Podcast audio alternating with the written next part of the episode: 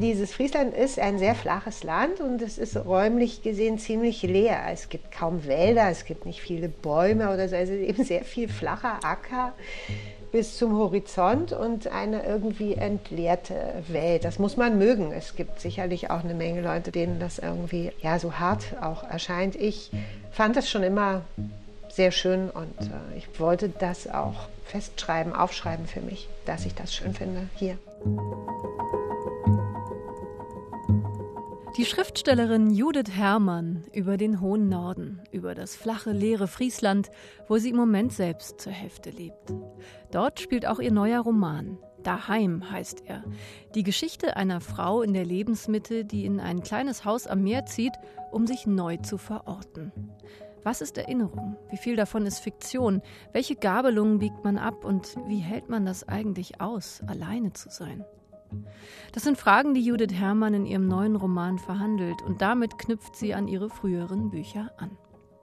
Seit Judith Herrmann, geboren 1970 in Berlin, mit ihrem Erzählungsband Sommerhaus später 1998 die literarische Bühne betrat, gehört sie zu den bekanntesten deutschsprachigen Autorinnen der Gegenwart. Jedes neue Buch von ihr wird mit Spannung erwartet, denn es gibt viele, die ihre glasklare, eindringliche Prosa lieben. Für unsere Sendung Weiterlesen, unserer Radio- und Podcast-Lesebühne von RBB Kultur und dem Literarischen Kolloquium Berlin, wollten wir unbedingt mit Judith Herrmann über ihren neuen Roman sprechen. Ich, Anne-Dore Krohn, und mein Kollege Thomas Geiger vom LCB. Und wir haben sie erreicht, zugeschaltet aus ihrem Haus in Friesland, wo sie ihr Buch zu großen Teilen geschrieben hat.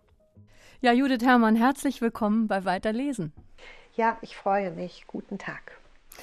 Thomas Geiger und ich, wir sitzen hier im Haus des Rundfunks. Ich sehe Mikrofone vor mir, dann unsere durchsichtigen Trennwände, die uns hier in Corona-Zeiten mit ein bisschen Abstand versorgen.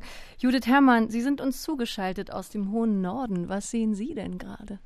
Ich sehe in den Garten hinaus. Äh, ich sehe tatsächlich also auf einen Nussbaum und so eine kleine Straße und das Haus auf der anderen Straßenseite. Und auf dem Schornstein des Hauses auf der anderen Straßenseite ein Austernfischer, der jetzt gerade auch ziemlich durchdringend ruft, aber ich habe das Fenster zugemacht, dann hört man ihn, glaube ich, nicht. Das ist so ein schwarz-weißer, schöner Vogel mit rotem Schnabel, der so einen ganz durchdringenden Ruf hat, der eigentlich so wie so ein Sehnsuchtsruf immer klingen kann und sehr eindrücklich. Der Himmel ist ziemlich regenschwer, sieht nach Regen aus, aber es regnet noch nicht. Das ist das, was ich sehe, ja. Und wie weit ist das Meer? Das Meer ist so fünf Minuten, also ginge ich aus dem Haus, dann wäre ich in fünf Minuten am Wasser. Das ist ja die friesische Nordseeküste. Es gibt hier das Meer immer nur hinter dem Deich. Also es gibt keine Häuser, die direkt am Wasser stehen würden und von deren Fenstern aus man das Wasser sehen könnte, sondern das Meer ist mit dem Deich vom Land getrennt. So. Aber es ist fünf Minuten weit weg, also ganz nah. Haben Sie denn jetzt, Frau Herrmann, in den Corona-Zeiten mehr Zeit dort oben in Friesland verbracht als sowieso schon geplant? Hat sich das irgendwie ausgewirkt mhm. auf das Verhältnis von Stadt und Land in Ihrem Alltag? Ja, das hat sich doch deutlich ausgewirkt. Also in den letzten Jahren ist so ein Pendeln entstanden zwischen Friesland und Berlin und ich bin sehr gerne im Winter hier gewesen und auch gerne zwei Monate, drei Monate hintereinander weg.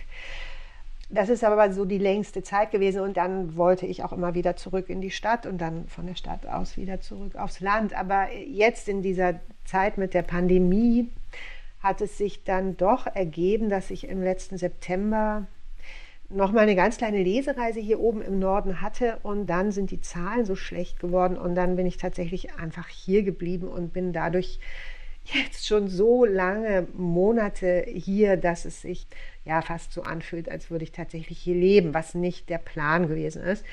Und wie das dann weitergeht, das weiß ich nicht. Aber es ist jetzt eine sehr lange Zeit gewesen und eindrücklich auch in Hinsicht auf den Wechsel vom Herbst in den Winter und vom Winter dann jetzt auch ins Frühjahr. Also schön, auch durchaus schön.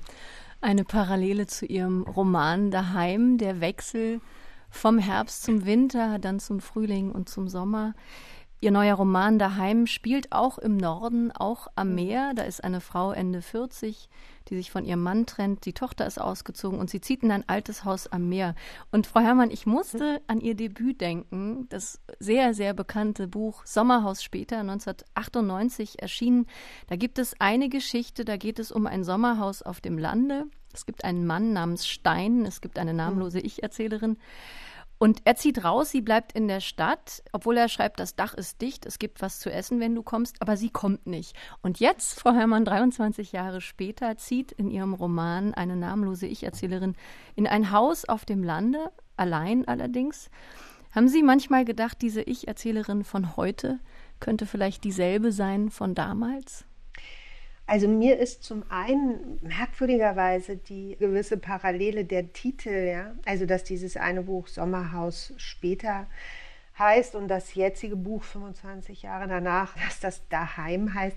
Ich hatte da eine erstaunlich lange Leitung. Das ist mir erst ganz spät eingefallen. Es ist mir überhaupt nicht im Moment der Titelfindung eingefallen, äh, sondern als der Titel für mich und den Verlag ganz manifest war, ist es dann irgendwann plötzlich dachte ich sowas wie, das erinnert mich doch an was. Und dann fiel mir Sommerhaus später ein. Also es war ein merkwürdiger Abstand zwischen dem einen und dem anderen Buch. Aber dieser Abstand sind vielleicht tatsächlich einfach die 25 Jahre, die zwischen dem einen und dem anderen liegen. Und darüber hinaus ist es, glaube ich, so, dass ich ohnehin also ein Buch fortschreibe oder so. Mhm. Also dass das Personal meiner Geschichten oder auch des ersten Romanes und dieses Romans jetzt sich im Grunde nicht geändert hat. Es ist immer dasselbe Personal. Ich kann eigentlich also wie von Anfang an nur sehr eng an mir selber und an den Menschen, mit denen ich lebe, entlang erzählen. Also natürlich erzähle ich nicht eins zu eins. Ich denke mir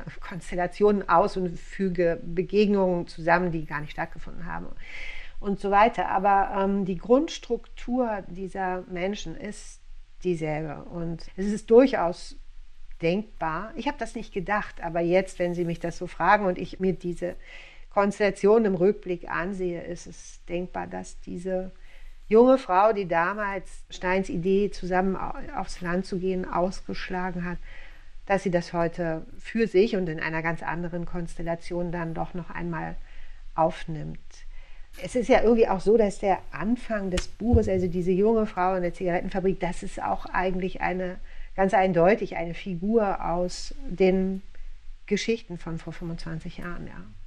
Wenn man über ihre Anfänge spricht, Judith Herrmann, dann muss man eigentlich Thomas Geiger fragen, weil der hat ihre Anfänge mitbekommen. Mhm. Thomas, du warst dabei damals, zumindest teilweise, als Judith Herrmann in der allerersten Prosa-Werkstatt im literarischen Kolloquium war.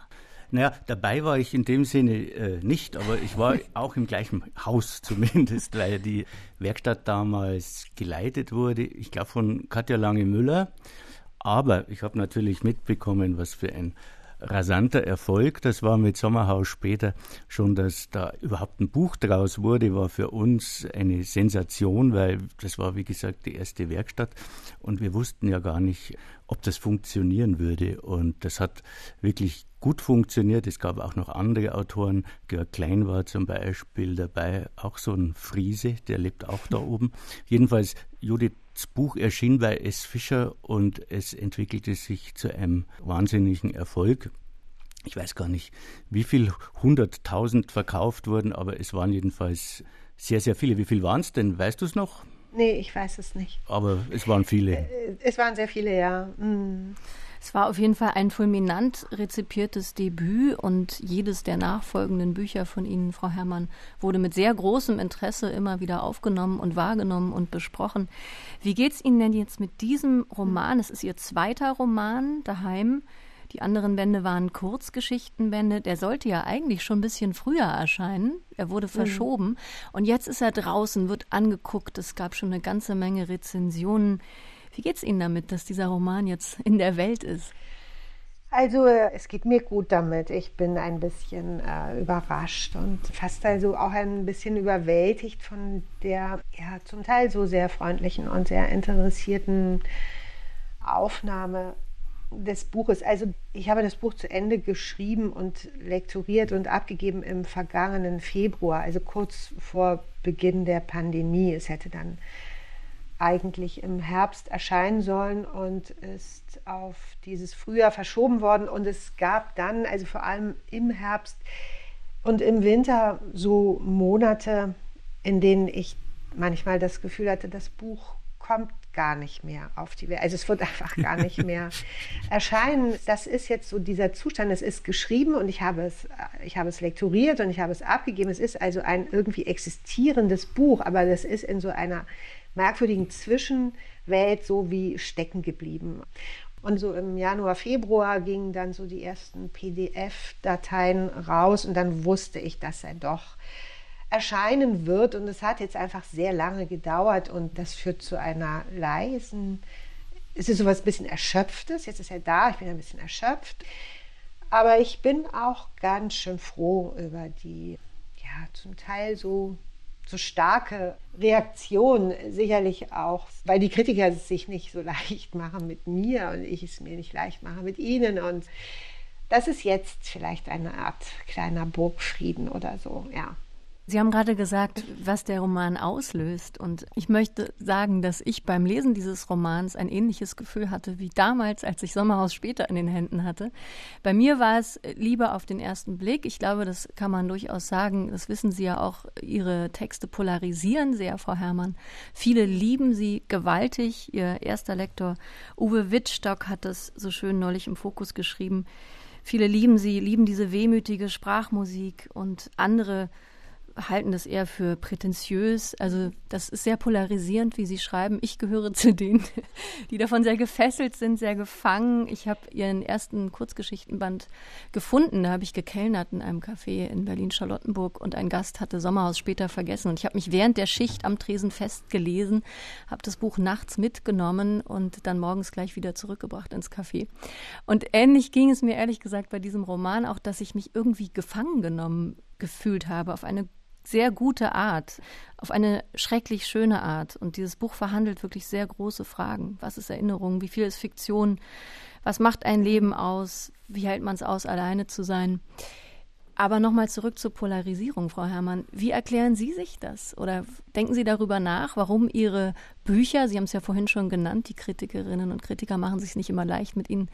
Ähm, wie kommt es zu dieser großen Polarisierung? Tja, also ich weiß es nicht. Also auf eine bestimmte Art und Weise möchte ich es irgendwie auch nicht richtig wissen. Ich kann mir die eine Seite nur so vom Leib halten, wenn ich mir die andere dann auch vom Leib halte. Also diese, zum Teil war dieser Umgang insbesondere dann mit der Mitte der Bücher, also mit dem Roman. Ja, es war schon so die, die, die Mitte dieses Schreibprozesses auch so zeitlich gesehen. Und der Umgang damit war zum Teil so heftig, dass ich mich da so rausziehen musste dass ich also einen Abstand herstellen musste zwischen mir und dem Literaturbetrieb und den Rezensionen und den Interpretationen. Und das ist so ein Abstand, den kann ich eigentlich gar nicht mehr so richtig verringern, sondern der hat etwas Manifestes und das führt natürlich dazu, dass ich auch die Reaktion jetzt mit einem gewissen Staunen und einer Ungläubigkeit wahrnehme, die ich aber, glaube ich, auch für mich so für notwendig halte. Also ich, wenn ich wirklich anfange, mir diese Dinge so dezidiert zu erklären, dann ähm, müsste ich vielleicht sehr viel mehr über mein Schreiben wissen und sagen, also mit mir selber auch verhandeln, als ich das eigentlich will. Ich schreibe nicht abwesend, ich schreibe schon sehr bewusst. Aber ich möchte mit diesem Schreiben eben irgendwie für mich bleiben. Natürlich möchte ich wissen, wie das, was ich schreibe, gelesen wird, aber während ich es tue, möchte ich bestimmte Stimmen nicht in meinem Ohr haben, sowohl die guten als auch die schlechten nicht. Und deshalb kann ich Ihre Frage, glaube ich, gar nicht so richtig beantworten. Das war jetzt ein langer, langer Satz, um, um, um am Ende rauszukommen, dass ich nichts dazu sagen kann. Ja, ich, ich, wollte, ich wollte eins sagen, ich finde die Texte gar nicht wehmütig. Das ist zum Beispiel schon ein Zugriff, den ich jetzt so gar nicht äh, wahrnehme. Und ich fand es sehr einleuchtend, was Judith erzählt hat, wie das mit dem Literaturbetrieb ist. Wir sind nämlich nur scheinbar nett. Äh, der Literaturbetrieb ist eine ganz eigene äh, Klünge und da geht es natürlich auch um Erfolg, um Misserfolg, um Generationenwechsel, um, um Schreibweisen. Und äh, ich glaube, dass Judith Herrmann am Anfang so polarisierte, lag auch ein bisschen an dem Erfolg und äh, so ist es nun mal in unserem Gewerbe und auch in der Journalie ganz allgemein. Äh, allzu großer Erfolg wird nicht so gern gesehen und da gibt es Gegenbewegungen und mhm. die sind mitunter einfach auch nicht wahr und gerecht und ich will jetzt auch nicht weiter einsteigen, weil wir da irgendwelche Dinge nur verfestigen, die es nicht lohnen, verfestigt zu werden. Auf jeden Fall hat ihr Debüt sehr viele Autorinnen und Autoren inspiriert, auch stilistisch inspiriert. Da wird vom Raymond Carver Sound gesprochen, Hemingway. Diese dichte, kluge Prosa, asketisch zum Teil genannt. Ich würde sie glasklar nennen, aber da reagiert halt jeder anders drauf. Und ich würde gerne einen ersten Auszug aus ihrem Roman hören, Judith Herrmann.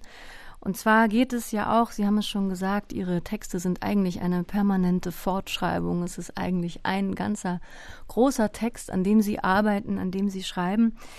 Diese Ich-Erzählerin in diesem Roman daheim, die befindet sich in der ja, sogenannten Lebensmitte, Ende 40.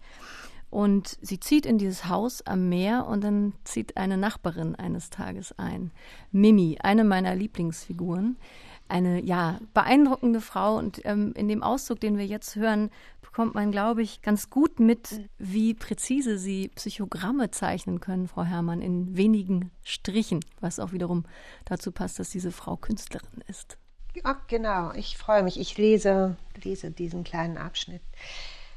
Im März gingen in dem Haus, das ein Stück weiter weg die Straße runter steht, dem einzigen Haus weit und breit außer meinem, in der Dämmerung unversehens die Lichter an. Auf der Einfahrt parkte ein schmutziges Auto. Eine Frau lief zwischen Haus und Schuppen hin und her, spannte Leinen zwischen den Bäumen und hängte Federdecken darüber. Die Lichter erloschen spät, am Morgen war sie schon vor Sonnenaufgang wieder draußen und putzte die Fenster. In den Tagen darauf fegte sie Laub, beschnitt die Forsythien, machte Holz, strich die Tür des Schuppens mit Ochsenblutrot leuchtender Farbe an. Nach einer Woche kam sie rüber. Sie klopfte mit der flachen Hand zweimal ans Küchenfenster und ich ließ sie rein. Mimi. Lieber Otis, ich hätte sie nicht nicht reinlassen können. Ich hatte keine Chance. Sie hatte dicke, lange Haare, dunkel mit silbrig glänzenden Strähnen darin und im Nacken zu einem unordentlichen Nest geknotet. Sie trug Gummistiefel und einen grünen Kittel, den sie sich mit einem Kälberstrick um die Hüften auf Taille gezogen hatte. Sie war ein wenig älter als ich. Sie ließ ihre Gummistiefel im Flur stehen und trat auf roten Socken in die Küche. Ich bot ihr Tee an, sie blieb bis zum Abendbrot und darüber hinaus. Sie fasste alles an, was auf dem Tisch lag, wirklich alles. Meine Lesebrille, meine Muscheln, meine Kerzen, die Postkarten, auf die ich an den endlosen Winterabenden Collagen aus Zeitungsartikeln und Fotos geklebt hatte, meine Hefte, meine Stifte, die Zitronen, die Walnüsse. Sie war unglaublich neugierig, sie tat noch nicht mal so, als wäre sie das nicht. Sie hielt das Buch hoch, in dem ich gelesen hatte, als sie ans Fenster geklopft hatte. Sie sagte Gerbrand Backer, aha, kenne ich gar nicht, verblätterte die Seite, klappte es zu und legte es gleichgültig wieder weg. Es stellte sich heraus, dass sie aus der Gegend kam. Sie war hier geboren, eine Weile weggegangen, sie hatte keine Kinder, ihre drei Ehen waren gescheitert wie meine und Otis. Mimi wollte dahin zurück, wo sie herkam. Sie kannte meinen Bruder, sie deutete an, vor einiger Zeit eine Affäre mit ihm gehabt zu haben. Sie war Bildhauerin und Malerin. Sie sagte, sie hätte seit Ewigkeiten keinen Ton und keine Leinwand mehr in der Hand gehabt, aber nun sei sie wieder bei ihren Wurzeln und sie sei in Wallung. Es war das, was sie sagte. Ich bin in Wallung. Sie betonte das mehrmals, sie fügte hinzu, sie sei gut zufrieden. Ich blieb an dem Ausdruck gut zufrieden gedanklich ziemlich lange hängen. Sie sagte, wo sind deine Wurzeln? Ich sagte, oh, ich fürchte, ich habe keine. Ich sagte, Gott, sieh mich nicht so an, das ist ganz normal. Manche Leute haben Wurzeln und andere eher nicht. Sie zog die Augenbrauen hoch, machte einen spitzen Mund und sagte nichts weiter. Ihre Augen waren nicht groß, steinfarben, ihr Gesicht rund und in gewisser Weise bäuerlich, kindlich. Sie roch scharf und ätherisch nach etwas, das ich zunächst nicht erkannte, dann fiel es mir ein, sie roch nach Teebaumöl. Später kam sie doch noch mal drauf zurück, sie versuchte es noch einmal. Sie sagte, was ist mit deinem Bruder? Und dein Bruder, hat der Wurzeln? Meinst du, er hat sich hier oben an der Küste verwurzelt? Das Wort Wurzel bekam einen komischen Klang. Ich dachte eine Weile über ihre Frage nach, schließlich sagte ich, ich glaube, mein Bruder hat sich hier oben vorläufig verwurzelt. Ich glaube, er hat an und für sich genauso wenig Wurzeln wie ich, aber er tut gerne so, als hätte er welche. Das schien sie zu verstehen. Sie zögerte einen Moment, dann fragte sie, was sie vielleicht schon von Anfang an hatte fragen wollen. Sie fragte nach dem Mann und den Kindern. Ich sagte, mein Mann ist in der Stadt. Unsere Tochter ist groß, sie ist auf Reisen, sie schickt ab und an kurze Nachrichten, sie schickt Links über ein Satellitentelefon. Mimi sagte freundlich, elektronische Postkarten gewissermaßen. Ich sagte, ja, so kannst du es nennen. Sie war im Süden, jetzt macht sie sich auf den Weg in den Norden, der letzte Link kam aus dem Flachland. Vielleicht kommt sie hier vorbei. Kann sein. Ich war mir ziemlich sicher, dass Anne nicht hier vorbeikommen würde. Nicht demnächst jedenfalls, nicht in absehbarer Zeit. Ich wollte das Thema nicht vertiefen und Mimi begriff das und ließ es fallen und wendete sich anderen Dingen zu, dem Wetter, der Region, der bevorstehenden Saison, den Touristen. Sie sagte, sie hätte nichts dagegen, ein Glas Wein zu trinken, und ich machte eine Flasche Wein für uns auf, und wir tranken sie zusammen. Sie trank zügig mit dem Ausdruck großer Behaglichkeit. Als es schon weit nach Mitternacht war, ging sie los. Sie war fast sieben Stunden zu Besuch gewesen. Sie zog sich im Flur die Gummistiefel wieder an und sagte, es freut mich jedenfalls, dass du hier bist, dass ich eine Nachbarin habe. Ja, vielen Dank, Judith Herrmann. Ein Auszug aus ihrem Roman Daheim mit dieser wunderbaren Mimi, die Nachbarin, die zur Freundin wird, die so anders ist als die Erzählerin und die trotzdem zu einer sehr guten Freundin wird diese Unterhaltung über die Wurzeln, die hat ähm, mhm. mir sehr gut gefallen. Die Wurzeln sind ja auch als Begriff sehr umstritten, gerade wenn es um die Herkunft von Menschen geht. Und äh, mir gefiel das sehr, wie diese beiden Frauen sich hier darüber unterhalten. Die Ich-Erzählerin möchte sich eigentlich lieber aus den Zusammenhängen raushalten, so steht es im Buch. Das gelingt ihr dann natürlich nicht ganz. Aber mir fiel dann im Gegensatz dazu der Titel nochmal ins Auge, Daheim der mir aus zwei Gründen zu denken gegeben hat. Erstens, weil sich die Ich-Erzählerin eigentlich raushalten will und zweitens ist daheim, Thomas, das kannst du vielleicht bestätigen, als Süddeutscher ja eigentlich gar kein norddeutscher Begriff, oder? Ist doch eher was was Bayerisches. Ah, das ist ja lustig, weil daheim, das, daheim. Das, das, wollte, das wollte ich auch fragen. Ich erspare euch das jetzt oder vielleicht doch nicht, ob daheim tatsächlich Süddeutsch ist oder ob das nur für mich so klingt. Ihr seid ja beide irgendwie doch Berlinerinnen, wenn auch mit verschiedenen Wurzeln und Luftwurzeln. Aber äh, ich dachte auch, daheim ist Süddeutsch und das Buch ist bis zur Namensgebung der Figuren derart norddeutsch. Wie kam es denn dazu? Was klingelt da bei dir? Was klingt da an? Warum ist der Titel nicht zu Hause? Ja, also warum ist der Titel nicht zu Hause? Das stimmt mit dem Süddeutschen, das habe ich allerdings überhaupt nicht im, im Sinn gehabt. Das Wort daheim ist für mich ein bisschen so ein Wort wie aus einem Märchen. Also es hat ähm, einen etwas märchenhaften Klang es ist, ist auch optisch für mich ein altmodisches Wort. Es ist ein Wort für eine Utopie, also etwas, was es im Grunde gar nicht gibt. Das Wort taucht ja auch im Buch kein einziges Mal auf. Also es wird viel über Häuser gesprochen und über Wurzeln und Heimat und Verwurzelung, aber das Wort daheim explizit ist im Buch nicht vorhanden. Es ist irgendwie ein geträumtes Zuhause. Das, das Zuhause wäre viel zu es wäre zu explizit gewesen, zu nüchtern auch. Ähm, dieses Daheim ist ein, ein Sehnsuchtsort und sicherlich auch ein Ort, der nicht zu erreichen ist, ein Wort, das man nicht erfüllen und nicht besetzen kann. Ja, es ist so ein bisschen so wie ein geträumtes Wort, ein, ein geträumtes Zuhause.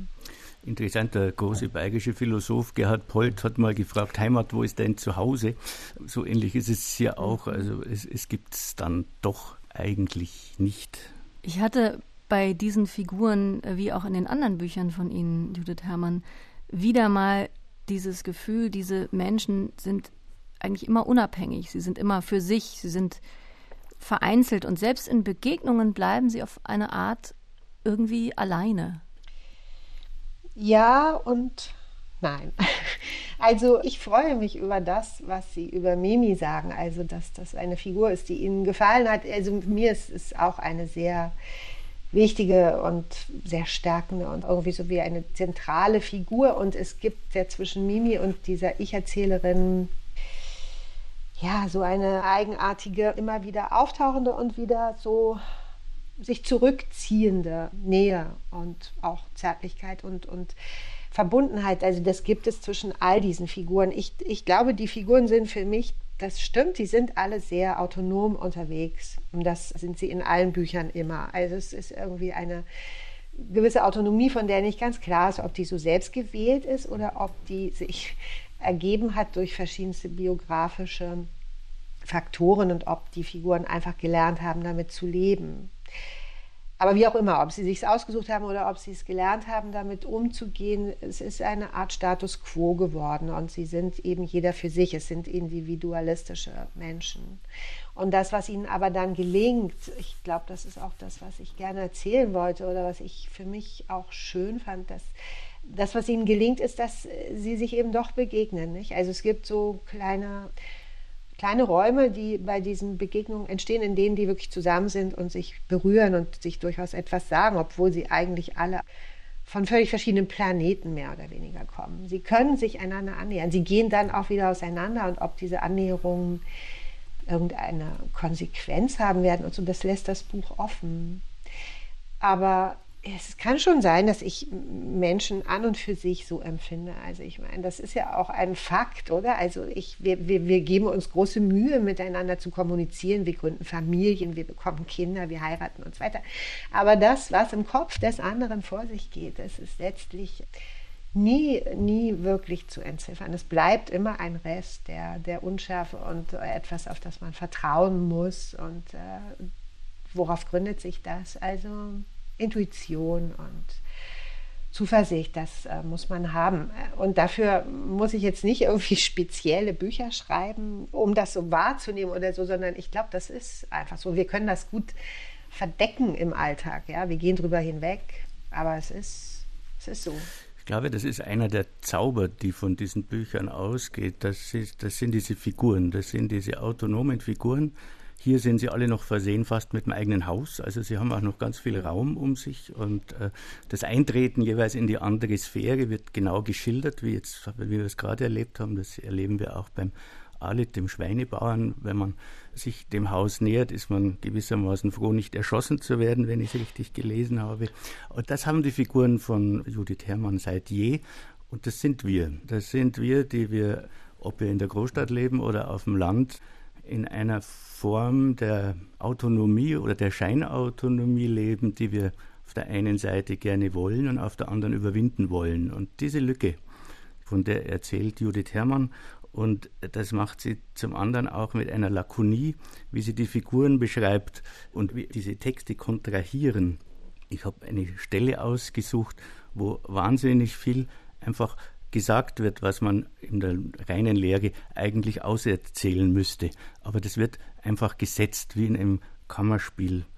Otis ist nicht mehr mein Mann, zumindest nicht nach dem Gesetz. Und wir sind in vielerlei Hinsicht kein Paar mehr. Trotzdem kann ich mir nicht abgewöhnen, ihn meinen Mann zu nennen oder so an ihn zu denken. Es ist nicht sentimental, es ist einfach. Wir haben ein Kind zusammen. Wir waren verheiratet. Das war unsere erste Ehe. In meinem Fall wird es die letzte gewesen sein. Und ich nehme an, in seinem Fall auch. Otis und ich haben es ernst gemeint.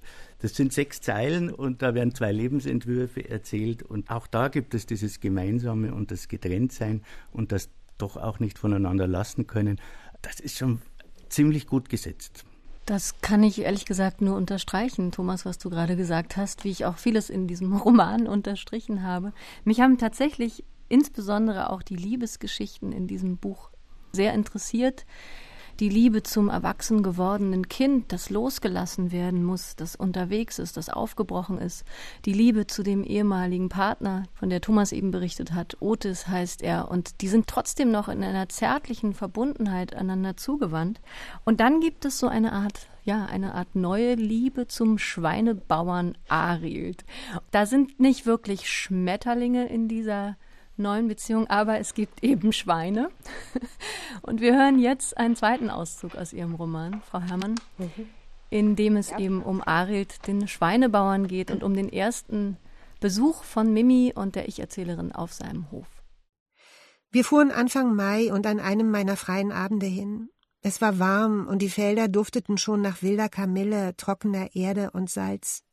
Sie stieg am Feld vom Rad, deutete zu dem Hof, der am Ende des Feldes im Schatten hoher Pappeln lag wie ein Tier in seinem Nest, und sagte, das ist unser Land. Das ist Arels Hof. Lass uns rübergehen und einen Schnaps mit ihm trinken. Ihr Gesicht war ernst und es glühte. Sie hob entschlossen ihr Rad über den Graben und riss es dann zwischen den jungen Rapsstängeln hinter sich her. Es hatte das ganze Frühjahr nicht geregnet und die Erde war ockerfarben, voller klaftertiefer Sprünge und Risse. Sie stäubte unter Mimis Sandalen auf wie Rauch. Aber der Raps blühte, er war leuchtend gelb und seine Stiele waren stark. Jetzt, wo Mimi sich entschieden hatte, konnte sie nicht schnell genug sein. Ich stolperte hinter ihr her, ich schwitzte. Ich war mir gar nicht sicher, ob ich mit Arild Schnaps trinken wollte, ob ich all dem gewachsen sein würde. Mimi war seit Jahren nicht mehr auf dem Hof gewesen. Sie hatte ganz offensichtlich Wurzeln, und sie war außer sich. Der Hof lag still. Es gab nichts, was herumstand, alles war aufgeräumt, extrem sauber, beinahe tot. Wir sprachen nicht mehr miteinander, wir flüsterten noch nicht einmal. Mimi schob ihr Rad in die Scheune, sie winkte mich mit der linken Hand ungeduldig hinter sich her. Schwarze, winzige Katzen lugten zwischen staubigen Heuballen hervor. Aus dem fensterlosen Anbau konnte ich die Schweine hören, ihr hohes, schrillendes Fiepen. Wir gingen durch die Scheune durch, die Stallgasse lang und hinten wieder raus. Arild stand an der offenen Fliegengittertür der Küche. Er musste uns schon in seinem Rapsfeld gesehen haben, möglicherweise hatte er darüber nachgedacht, auf uns zu schießen. Er sah aus, als hätte er gerade geschlafen, seine Haare waren an der einen Seite zerdrückt, seine Wange vom Kissen zerfurcht. Seine Wangenknochen waren hoch und breit wie Mimis, aber er hatte ziemlich harte Falten, die hatte Mimi nicht, obwohl sie um einiges älter war als er, und seine Augen waren so klein, als hätte er sie eigentlich gerne versteckt. Er trug eine Jeans und ein schönes, ausgewaschenes, zerknittertes Flanellhemd, auf seinen Handgelenken wuchs büschelweise goldenes Haar. Er nahm die Hände aus den Hosentaschen, verschränkte die Arme vor der breiten Brust. Er schüttelte den Kopf, dann drehte er sich um und verschwand in der Küche. Für Mimi war das eine eindeutige Aufforderung, hinter ihm herzugehen. Eine Einladung. Die Küche war so aufgeräumt wie der Hof. Eine einzige angeschlagene Tasse mit dem Emblem von Manchester United im Abwaschbecken, eine Kaffeemaschine, ein Kalender für Landmaschinen über dem Herd, das war alles. Der ganze mögliche Rest war in mächtigen Wandschränken verräumt. In der Mitte der Küche stand ein Tisch für eine Großfamilie, leer, sauber, das abgenutzte Holz am Kopfende verriet Arels Platz. Mimi setzte sich auf den Stuhl ihm gegenüber, sehr weit weg. Ich wusste eine Weile nicht, wohin ich mich setzen sollte, dann entschied ich mich für einen Stuhl in der Mitte zwischen den beiden. Arild wartete das ab. Es war nicht zu erkennen, was er von unserem Besuch hielt. Er klappte einen der Schränke auf, holte drei Gläser raus und ließ sie über den Tisch schlittern wie Pucks übers Eis. Er holte einen Kanister aus dem Schrank und stellte ihn dazu. Er sagte Marille er verschwand im Flur, wir hörten Schubladen auf und zugehen, dann kam er mit einer zerknickten Schachtel Pralinen zurück, die er genau so über den Tisch schlittern ließ wie die Gläser. Er sagte, Frauen mögen Schokolade, oder was? Die Pralinen landeten in Mimis Schoß, und sie betrachtete sie eine Weile lang nachdenklich und mit gesenktem Kopf. Schließlich legte sie sie würdevoll vor sich hin. Arild setzte sich. Er roch nach Silage und nach Aftershave. Er holte eine Packung Zigaretten aus seiner Hemdtasche, klopfte sich eine Zigarette raus, zündete sie mit einem Sturmfeuerzeug an, hielt sie zwischen Daumen und Zeigefinger, zog und stieß den Rauch aus. Lange her, dass ich jemanden so hatte rauchen sehen. Er quittierte mein Staunen mit dem Ansatz eines überlegenen Lächelns, dann bot er mir eine an. Ich sagte Nein, danke. Mimi räusperte sich. Sie sagte höflich, ist ordentlich hier, bisschen karg vielleicht. Sie saß kerzengerade am Kopfende des Tisches, ihre Wangen waren mädchenhaft gerötet, auf ihrer Stirn standen Schweißperlen. Sie schob die Pralinen noch ein Stückchen weiter von sich weg, zog ihre Strickjacke aus und hob ihr Glas. Sie sagte Cheers. Ariel sagte Cheers. Ist karg, stimmt, musste sein, ging nicht anders. Er hob sein Glas, rückte mit dem Stuhl vom Tisch ab, lehnte sich an, spreizte extrem weit die Beine und drückte das Kreuz durch wie vor einem Kampf. Er ruckte mit dem Kopf zum Garten vor dem Fenster hin und sagte zu Mimi, wie geht's dir in deiner Hundehütte da draußen? Mimi wusste offensichtlich nicht, was sie auf diese Frage antworten sollte. Ariel schien das zu beruhigen. Er trank sein Glas in einem Zug aus und schenkte sich sofort das nächste ein. Er warf mir einen jähen, wilden und überraschten Blick zu, als hätte er mich gerade erst bemerkt. Es war deutlich, dass er gerne noch was gefragt, noch mal seine Stimme benutzt hätte, aber ihm fiel nichts mehr ein. Er trank ein zweites Glas, goss Mimi nach und mir auch. Nach dem vierten Glas Marille sah er sich in der Lage, uns durchs Haus zu führen. Es gab nicht viel zu zeigen. Es herrschte eine Leere, als wäre das Haus Schauplatz eines Verbrechens, eines Blutbades gewesen und als wäre eine ganze Mannschaft angerückt, um die Spuren zu beseitigen. Tabula rasa. Arid hatte eindrücklich Tabula rasa gemacht. Wir gingen in die Küche zurück und tranken weiter Schnaps. Arild holte aus der Scheune Biere dazu, hinter ihm her tapsten die schwarzen Katzen in den Flur. Er sagte, unter diesen Umständen sei ihm das egal, aber eigentlich hätten Katzen im Haus nichts verloren. Mimi ging hoch, rumorte in den oberen Zimmern herum, Arild und ich lauschten, er auf die Schweine, ich auf Mimis Schritte, und dann beugte ich mich vor und legte meine Hand um seinen Nacken. Ich hätte nicht sagen können, mit welchem Ausdruck, Angriff oder Fürsorge, ich tat es einfach und er gab nach. Er gab sich dem Druck meiner Hand hin, so als hätte er schon vorher gewusst, dass ich das machen, dass es darauf hinauslaufen würde, und erst viel später dachte ich, er hat gar nicht nachgegeben, er hat sich weggeduckt.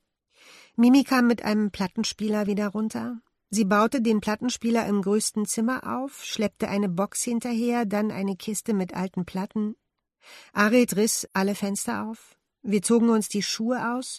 Mimi legte Johnny Lee Hooker auf, dann J.J. Cale After Midnight, öffnete ungeduldig ihren Haarknoten, fächerte den Strick ihrer schwarz-weißen Haare auseinander. After midnight, we gonna let it all hang down. After midnight, we are gonna chug-a-luck and shout. Soul gonna be peaches and cream. Arild tanzte auf Socken, die Bierflasche in der linken. Er tanzte wie ein Bär. Er drückte mich in die Ecke des Zimmers und machte seine Gürtelschnalle auf. Seine Handgelenke waren pelzig, ich ging in die Knie, ich konnte mich nicht daran erinnern, jemals auf eine solche Weise angefasst worden zu sein. Zu diesen Dingen so aufgefordert worden zu sein, direkt, beinahe sachlich.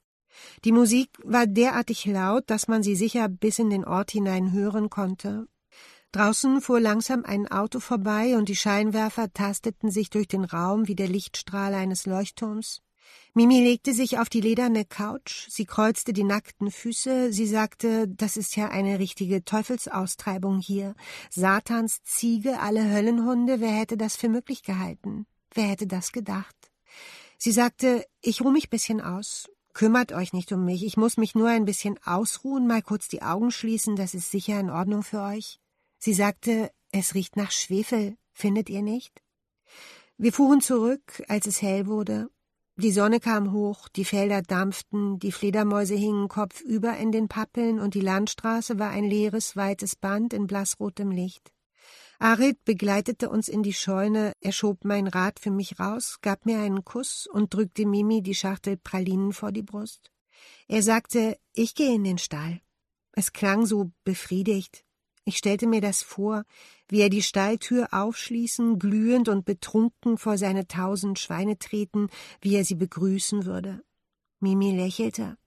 Sie sagte, wir pfeifen ab, Aret. So long, wir sehen uns. Sie gähnte ausgiebig, streckte sich, sah sich um und begutachtete den Tag. Alles glänzte. Wir stiegen aufs Rad und fuhren los, drehten uns nicht nochmal um. Mimi sagte, die Schöne kriegt den Kuss und die Dicke die Schokolade. So ist es immer schon gewesen, so muss es sein. Wir konnten uns darüber nicht beruhigen. Ich musste absteigen, ein Stück schieben, ich konnte nicht mehr weiterfahren. Siehst du, sagte Mimi, so ist es bei uns, auf dem Land. Gefällt es dir ein bisschen? Ein Auszug aus Judith Hermanns Buch Daheim, in dem es um Arid, den Schweinebauern geht. Ein, ja, eine Art sachliche Romantik zwischen diesen beiden Menschen, die schon einiges erlebt haben.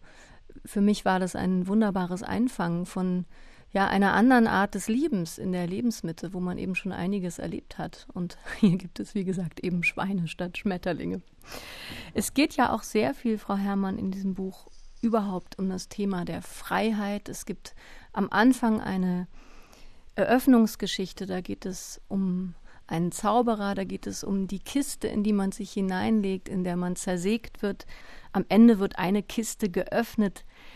Und ich habe mich gefragt, ist daheim vielleicht auch für Sie als Autorin im Fortschreiben Ihres Lebensromans sozusagen, ist das auch eine Art Neuanfang gewesen? Hat sich das auch so ein bisschen angefühlt wie das Öffnen von etwas, von einer Kiste? Also ich, es hat sich angefühlt wie das Öffnen einer Kiste, ja, aber ich würde nicht sagen wollen, dass das explizit ein Gefühl fürs Schreiben an sich gewesen ist.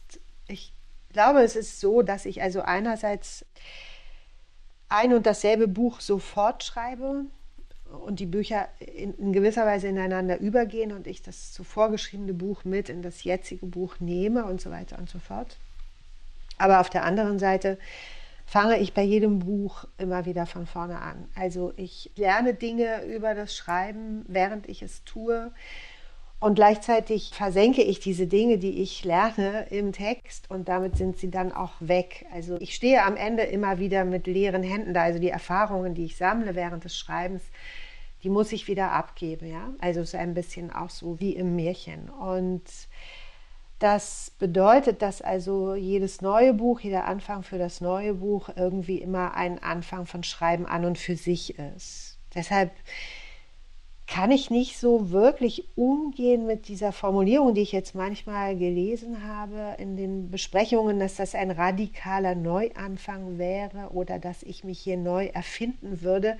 Jetzt möchte ich beides ablehnen. Also ich habe mich nicht neu erfunden. Ich habe die Dinge, die ich aus den anderen Büchern erfahren habe, fortgeschrieben und gleichzeitig habe ich das Schreiben von vorne angefangen. Das heißt aber nicht, dass ich es neu erfunden habe. Und ja, also es ist für mich eine Kiste aufgegangen, ganz im Sinne des Romans, also ganz im Sinne dessen, was der Roman erzählt. Also der Roman versucht zu sagen, dass Dinge veränderbar sind und dass also dass aus dieser Kiste, aus dieser Falle, die am Ende des Textes geöffnet wird, da kommt etwas heraus und das hat eine bestimmte gestaltlose Gestalt und so. Das ist das, was ich für mich ganz, ganz persönlich beim Schreiben erfahren habe und was das dann jetzt so mit mir machen wird und mit dem Weiterschreiben, das, das werde ich dann sehen.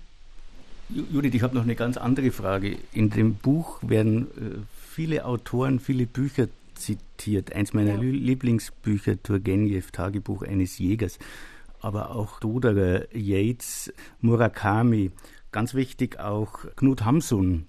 Ja. Äh, was sind das für Ostereier, die du da versteckst? Also es sind wirklich so Bücher, die ich liebe und ich mag das sehr gerne, wenn ich Autoren lese und die verweisen auf andere Autoren. Ich finde, das ist immer ein bisschen so wie eine es ist etwas sehr Intimes eigentlich und das äh, wird so weitergegeben, ein mögliches, ich kann dir ein Geheimnis verraten, wenn du das möchtest. Also man muss als Leser darauf gar nicht reagieren und man muss darauf nicht eingehen. Man kann es aber natürlich machen. Ich als Leserin, wenn ich einer, einem Autor begegne, der das tut und ich folge dem, dann ist das für mich sehr beglückend und ich selber wollte das ein bisschen auch so machen. Also diese Bücher, die die Ich-Erzählerin liest und sie ist deutlich eine Lesende. Das war Stella in aller Liebe Anfang auch und das waren die Figuren aus Sommerhaus später auch. Äh, sie ist eine Lesende. Die Bücher, die sie liest, die wollte ich benennen. Und es sind Bücher, die für mich an und für sich wichtig sind. Und manche, zum Beispiel Turgenev, waren wirklich, äh, Peter Stamm hat das einmal, ich glaube, äh, Patenbücher genannt. Also, dass es bestimmte Bücher gibt, die zu der Zeit, zu der du schreibst, wirklich auf deinem Schreibtisch liegen und das eigene Schreiben maßgeblich und sei es auch nur auratisch beeinflussen. Und dieses Turgenev-Buch, das das hat mich begleitet, auch wenn man das vielleicht überhaupt gar nicht wiederfindet im Text. Aber ich äh, meine zu wissen, wo die Verbindungen, also in meiner großen Bewunderung und meiner Liebe zu diesen Erzählungen, wo die sind. Und ohne Turgenev, ohne dieses Buch, hätte ich ein anderes Buch geschrieben. Und das wollte ich, indem ich die Erzählerin Turgenev lesen lasse, wollte ich das festhalten. Sie haben gerade gesagt, Ihre Figuren sind immer Lesende. Stimmt, ist mir auch schon aufgefallen. Und wir sind natürlich Ihre Lesenden, Frau Herrmann. Und da habe ich mich gefragt, wie geht Ihnen das eigentlich beim Schreiben? Denken Sie beim Schreiben an, an uns? Denken Sie an Ihre Leserinnen und Leser? Oder blenden Sie das aus, dass alle möglichen Menschen all ihre eigenen Hoffnungen, Gedanken und so weiter in ihre Romane stecken und vielleicht für den einen mhm. oder die andere auch ihre Bücher zu Patenbüchern werden könnten? Also ich blende es natürlich aus ich muss es ausblenden, weil es gar nicht ginge mit diesen Erwartungen und diesen, das ist ja dann ein ganz vielfältiger Chor, der stünde dann in meinem Schreibzimmer hinter mir und würde so flüstern die ganze Zeit. Ich könnte damit sehr schlecht umgehen. Ich muss den Leser vor der Tür lassen natürlich und ich muss im Grunde diese gesamte Außenwelt, also nicht nur den Leser, also auch eine Pandemie oder die Weltlage oder all diese Dinge, die müssen schon alle draußen bleiben. Und dann löse ich die wieder auf, wenn das Buch in die Welt geht. Und dann dreht es sich natürlich um. Es ist mir in keiner Weise einerlei, was der Leser damit macht. Und es würde mich glücklich machen zu wissen, dass das Buch ein Patenbuch für andere Gedankengänge sein könnte. Und es ist ja dann der Leser, der das Buch initiiert und, und, und wach macht. Ja? Also der Leser entwickelt das Buch. Ich gebe es ein bisschen so wie ins Fixierbad in der Fotografie und dann nimmt der Leser es und er setzt es um. Ohne den Leser gäbe es dieses Buch natürlich nicht. Das heißt, es ist ein bisschen eine paradoxe Situation. Aber beim Schreiben muss ich ihn trotzdem vergessen. Ist denn das Buch da entstanden, wo es spielt, oder ist es in Berlin entstanden? Es ist tatsächlich da entstanden, wo es spielt, ja. Mhm. Also es ist im Winter, es ist ein Winterbuch und es ist teils, teils ist eine längere Strecke gewesen und es gab viel Text, den ich weggeschrieben habe, bis ich an das eigentliche Buch herangekommen bin. Es gab auch Teile, die ich in Berlin gearbeitet habe, aber die ganze Grundstruktur, die Grundstimmung des Buches ist doch auch für mich, ich wollte es auch hier schreiben. Ich wollte gerne auf diese friesische Landschaft sehen, während ich versuche, etwas über sie zu erzählen. Ja.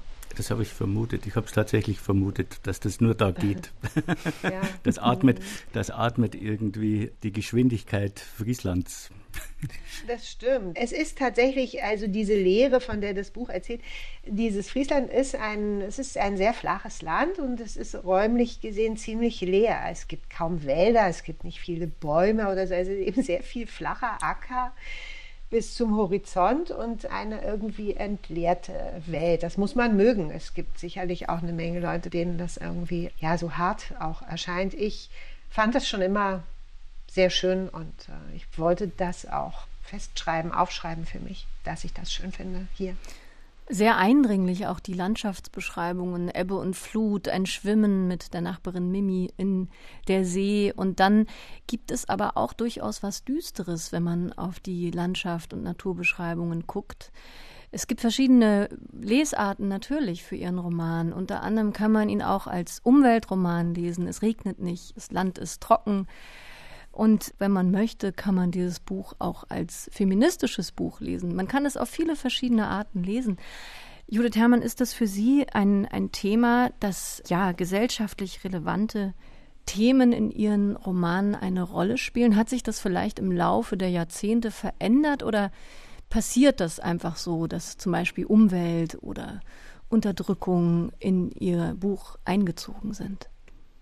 Es ist auf eine Weise passiert es einfach so. Also es ist so, dass je älter ich werde, desto skrupulöser wird das Schreiben. Ich habe mich beim ersten Buch damals in der Prosa-Werkstatt im LCB in überhaupt gar keiner Weise gefragt, wer will das lesen und was macht das für einen Sinn, dieses Buch über diese egozentrierten Leute zu schreiben. Es, beim zweiten Buch habe ich mich das auch nicht gefragt. Vielleicht ging es beim dritten so ein bisschen los und dann wurde es irgendwie deutlicher und jetzt so seit einigen Jahren äh, gibt es so etwas für eine Grundfrage. Also was macht es überhaupt für einen Sinn, ein Buch zu schreiben, das jetzt, wovon soll ein Buch in dieser schwierigen, komplizierten Gesamtsituation der Welt, wovon soll das erzählen? Und es war mir ein Bedürfnis, natürlich dann ich, also eine Geschichte zu erzählen, in der das doch vorkommt. Also dass wir diese, es gibt so bestimmte, ein bisschen so radikale Sätze, die vor allem natürlich Mimi sagt. Also sie sagt, wir sind im Finale, wir, wir, wir ersticken, wir verdursten, die Dinge lösen sich auf und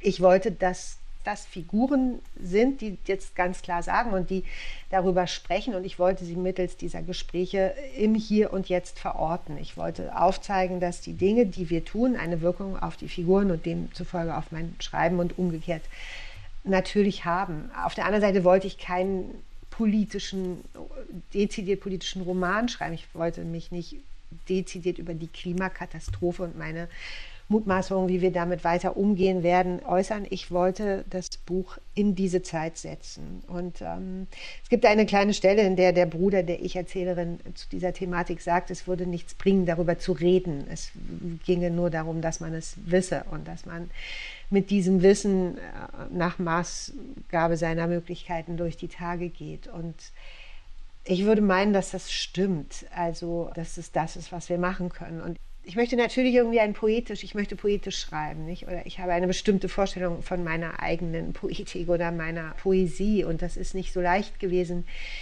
diese Dinge dann da so unterzubringen, wie Sie vorhin sagten, eine Liebesgeschichte mit einem Schweinebauern. Also ich habe auch nicht gedacht, ich erzähle jetzt eine Liebesgeschichte mit einem Schweinebauern, weil das so absurd ist und weil ich damit aber etwas über die Massentierhaltung sagen könnte. Also so ist es nicht gewesen. Es ist so gewesen, dass diese Dinge sich alleine ihren Platz gesucht haben im Text und ich versucht habe, so aufmerksam wie möglich zu sein, das hinzukriegen, das dann auch so ihnen gemäß aufzuschreiben.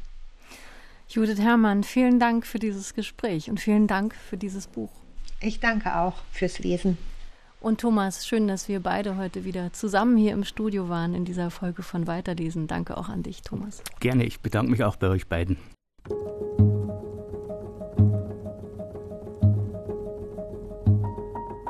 Judith Herrmann war das, heute aus Friesland zugeschaltet für diese Folge Weiterlesen, unsere Radio- und Podcast-Lesebühne von RBB Kultur und dem Literarischen Kolloquium Berlin. Der Roman Daheim ist bei S. Fischer erschienen, hat 192 Seiten und kostet 21 Euro. Das Hörbuch, aus dem wir in dieser Sendung Auszüge gehört haben, ist im Hörverlag erschienen. Vier Stunden 41 Minuten, gelesen von der Autorin selbst.